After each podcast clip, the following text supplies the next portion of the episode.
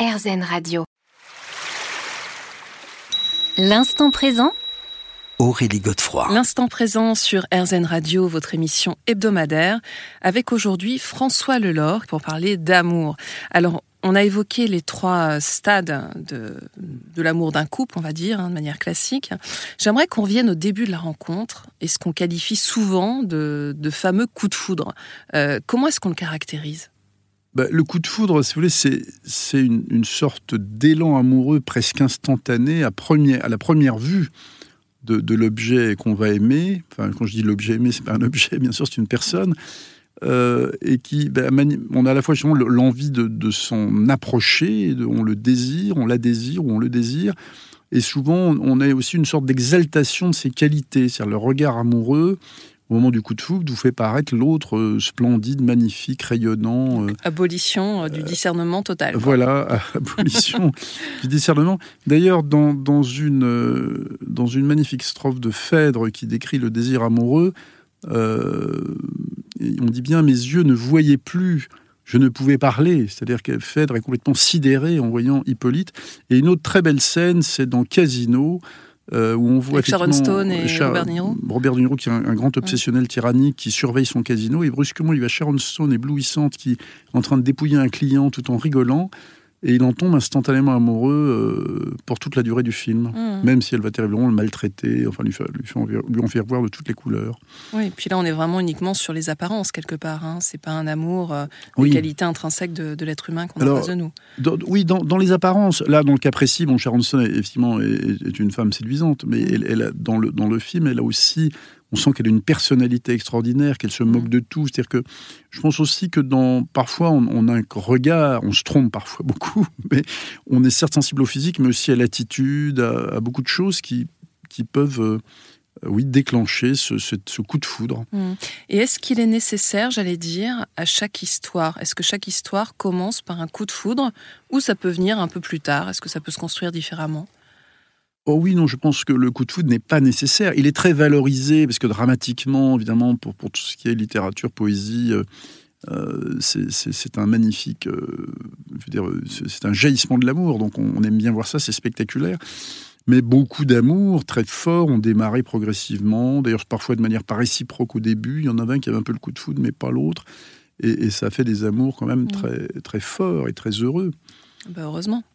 Oui, Alors revenons à l'aspect aussi biologique, parce qu'alors là, il se passe plein de choses dans notre cerveau, hein, notamment avec les mm. neurotransmetteurs.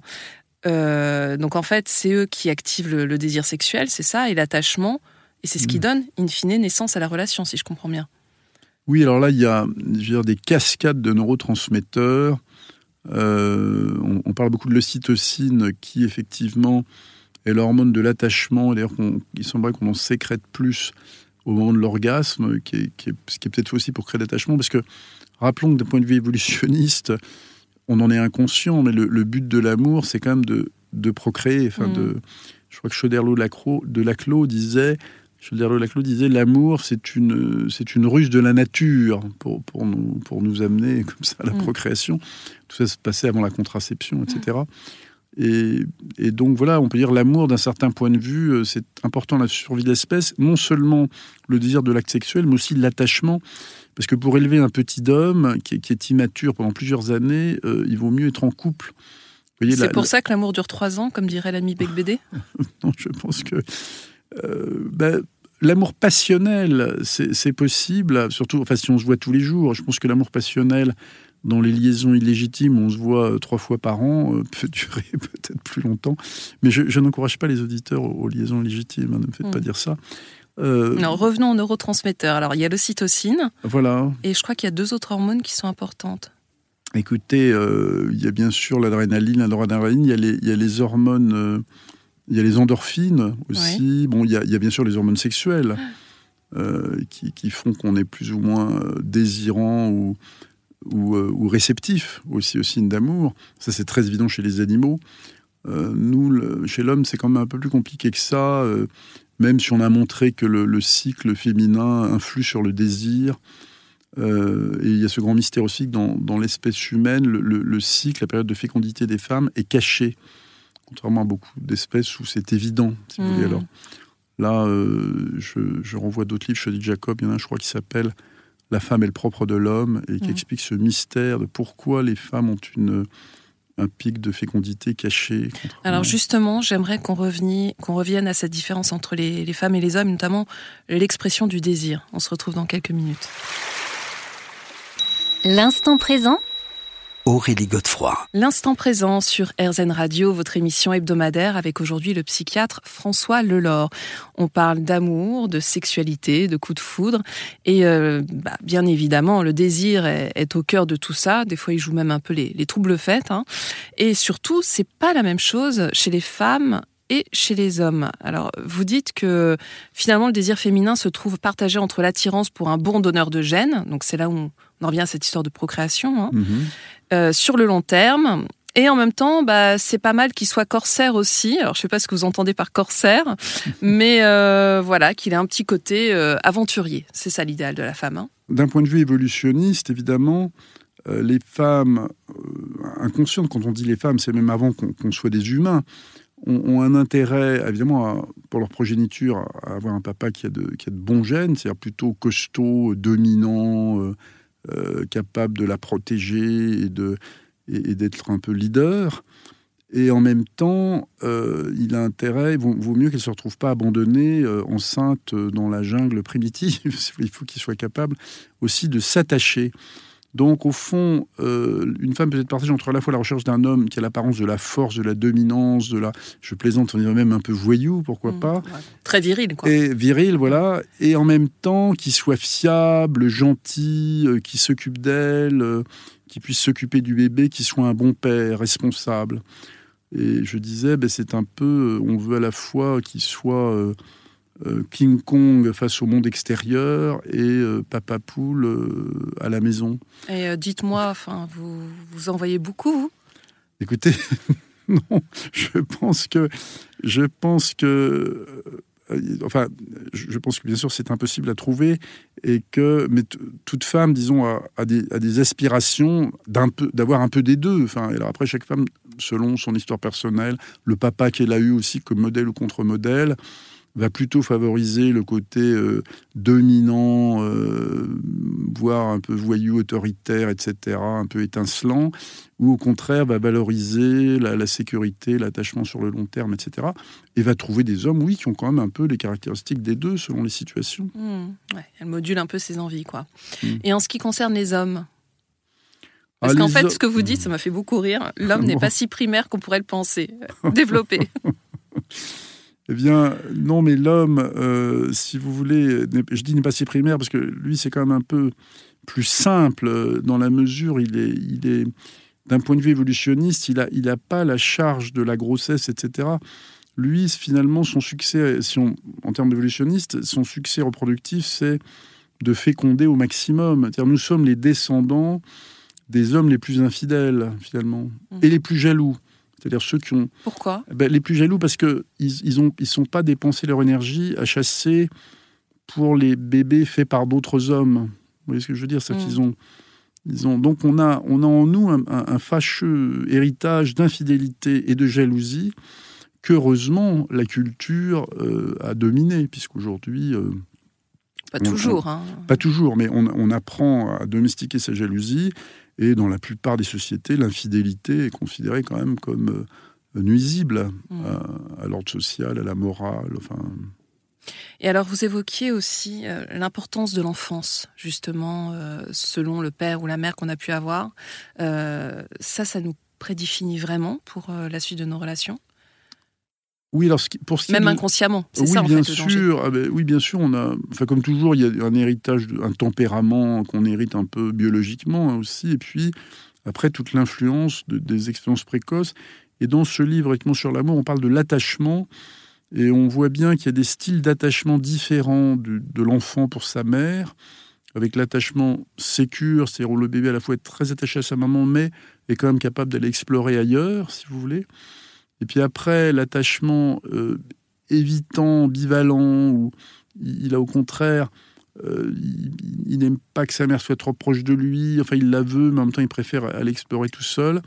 Et puis l'attachement ambivalent, où euh, bah, il est partagé entre un désir de fusion avec sa maman, une très grande agressivité quand elle le quitte.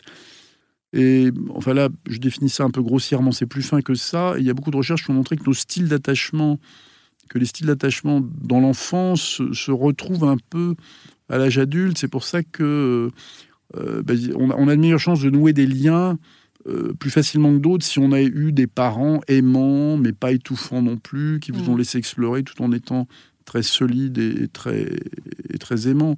Mmh. Ça donne Donc plus là, de chance. c'est les parents, enfin, parce que vous avez évoqué principalement la mère. Mais les oui, on, est, on, évoque la mère, mais, mais, après le père aussi joue un rôle. Mais c'est vrai que dans, dans, les premiers temps, c'est quand même la mère, le, bébé est collé contre sa mère. Enfin, vous voyez, c'est c'est dans les premiers temps la mère a un rôle prédominant. Donc on le sait bien quand on écoute des histoires de patients que euh, il y a souvent un rapport entre leurs expériences, euh, on ne connaît pas toujours les expériences de l'enfance, mais quand même, entre le style familial, si vous voulez, et après la capacité plus ou moins facile à, trouver un partenaire qui vous convient. Hmm. On se retrouve dans quelques minutes. L'instant présent Aurélie Godefroy. L'instant présent sur RZN Radio, votre émission hebdomadaire avec aujourd'hui François Lelore. Alors François Lelore, on parlait de l'importance de, la petite enfance. Hein. Euh, en fait, ça se joue à quelle période précisément, cet attachement euh, à la mère? Alors ça, c'est je, je ne suis pas pédopsie, mais euh, enfin, ça, s'établit tout au long des premiers mois et, des, certainement des premiers mois et des premières années.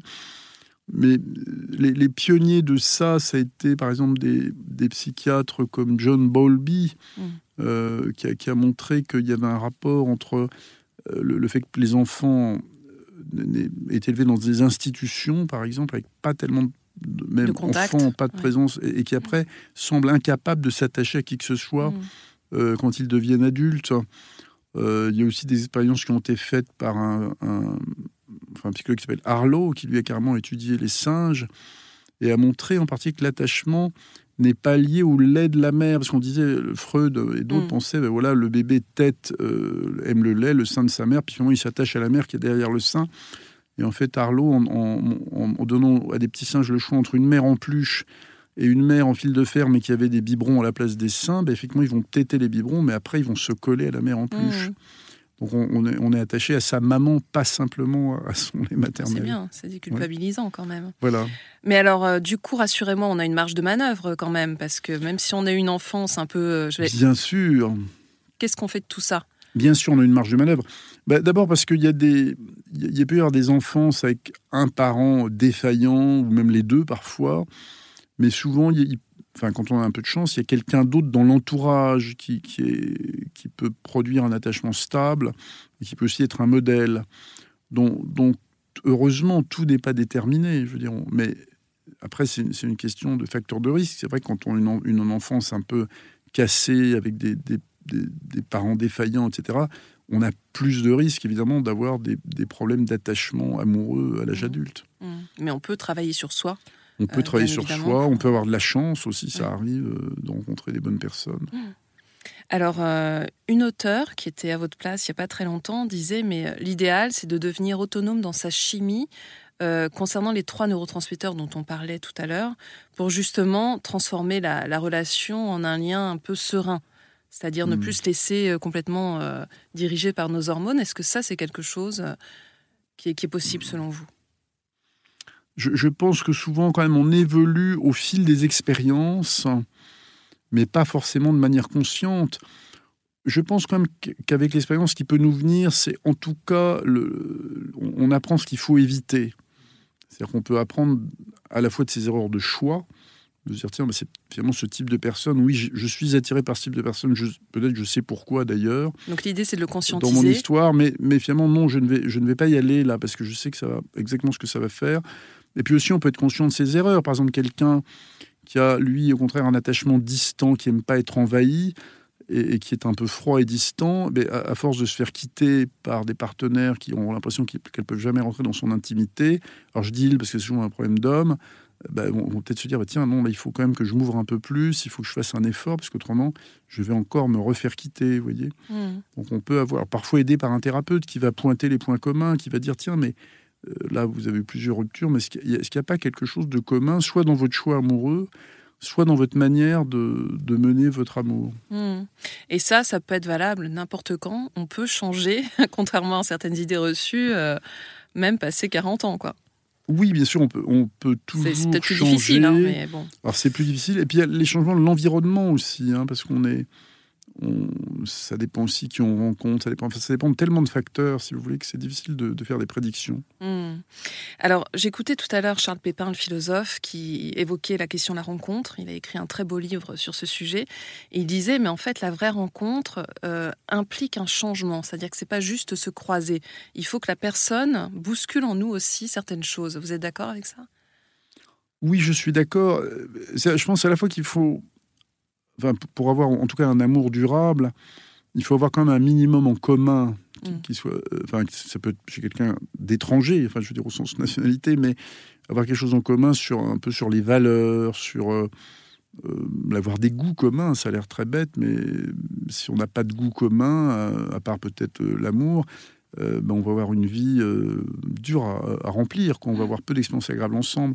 Donc il faut un minimum de choses communes. Mais il est vrai aussi que la- l'autre est aussi sera toujours aussi un peu comme un étranger à nous qui va nous influencer par sa vision du monde, par ses réactions.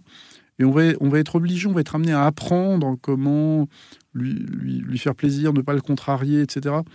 Et oui, et donc on se change absolument. Hmm. Bah, C'est rassurant. Quand ça, quand ça se passe bien, oui, on, l'autre nous change et parfois nous bonifie. Oui, oui, complètement. On se retrouve dans quelques minutes.